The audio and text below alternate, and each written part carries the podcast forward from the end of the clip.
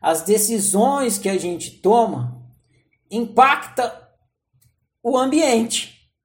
Né? Se você decidir, é, você está no ônibus, você decide abrir a janela, aquele vento que vai entrar vai impactar todo o ambiente de quem está dentro do ônibus. Então a sua a sua decisão impacta o outro, os outros, o ambiente que você está, e a decisão dos outros idem. E na hora que você impacta o outro, seja como for, mesmo que for abrindo a janela do ônibus para entrar o vento, ou tomando uma decisão, vou passar o Natal na minha casa, ou eu vou comer é, cenoura todos os dias, você impactou, sei lá, o coelho, os plantadores de cenoura, enfim. Seja qual decisão for que você tomar, você vai impactar o meio e o meio vai responder a esse impacto que você causa. E muitas vezes, para não receber o impacto do meio que vai voltar, você não diz sim para mim. Você se nega, se proíbe a dizer sim para mim, a, a optar pela opção que é a desejada, que você quer. Às vezes, por exemplo, Sociedades dos Poetas Mortos. Lá tem um exemplo desse. O rapaz tinha uma inclinação artística e o pai queria que ele fosse médico. Aí a decisão dele para seguir a inclinação artística dele, a unicidade artística dele, impactou o meio dele, impactou o pai. Ao impactar o pai, impactou ele de novo. Aí o pai fez pressão sobre ele. Aí tem o desenrolar do filme. Então isso acontece muito. Você vai, segue um caminho que você não sente prazer em seguir para não desagradar os seus pais, porque se tomar certa decisão vai impactar a sua família, seus pais. Aí você faz uma faculdade inteira de uma coisa que você detesta. Aí você chega lá na frente, você fez aquilo, não tem jeito. Aí você tem que arranjar uma profissão relacionada àquilo, porque a que você queria já você não dá mais, você não, não tá naquela. Aí você entra numa profissão que não tem a ver com o que você gosta, com a sua aptidão.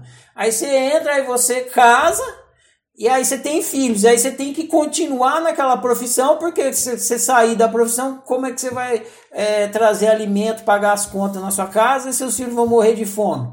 E aí você vai seguir uma vida inteira que é um martírio. Porque aqui no começo você não falou um sim para mim. Você chega ali na frente, você começa a reclamar de tudo e fica puto com tudo e não sei o quê, mas não, tipo, quase que não dá mais para corrigir, porque você tá amarrado de tudo quanto é lado naquela, naquela cagada que você fez. Não é? Você tá lá, você tem filho, você tem família, não sei o não, como que eu vou sair dessa profissão agora que não tem nada a ver comigo?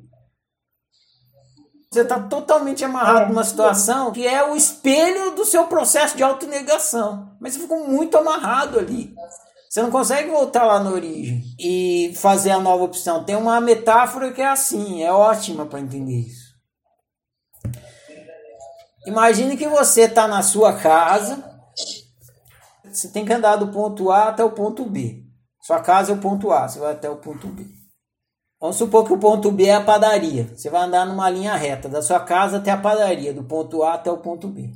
E a distância entre a sua casa e a padaria, ou seja, entre o ponto A e o ponto B, é tipo 50 metros. Vou botar bem pouquinho para ficar bem visível o que a metáfora procura mostrar. Então você sai da sua casa, pega um ângulo de 90 graus e anda 50 metros. Você chega na padaria.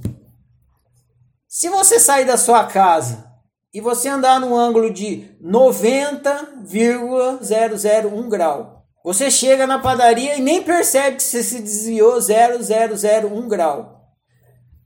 Agora, se você for do ponto A ao ponto B e o ponto B for 30 mil quilômetros e você sair da sua casa e você for chegar lá no ângulo de 90 graus, você sair da sua casa andando a 90,0001 grau, você não chega no ponto B. Você sai para ir para Bahia e chega em Tóquio. Entendeu? É por isso que o avião não pode errar. Porque se ele errar um 001 grau, ele sai para ir para Noruega e chega na Malásia.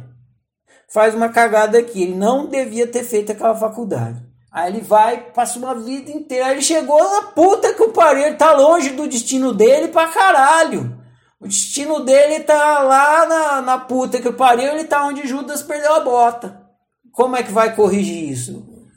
Faz o que dá para fazer, mas que você distanciou pra caralho do seu destino. Uhum. E não adianta, você vai falar assim: ah, eu quero voltar lá. É daí ou da onde você tá para melhor, melhores opções daí para frente. Viver é igual jogar futebol, é sempre bola para frente, é dali para frente, não tem dali para trás. Não tem jogo da bola para trás, é sempre bola para frente. Então é bola para frente. Por isso que eu falo, prossigamos. É por isso. Que é sempre daqui para frente. Ah, fiz muita merda.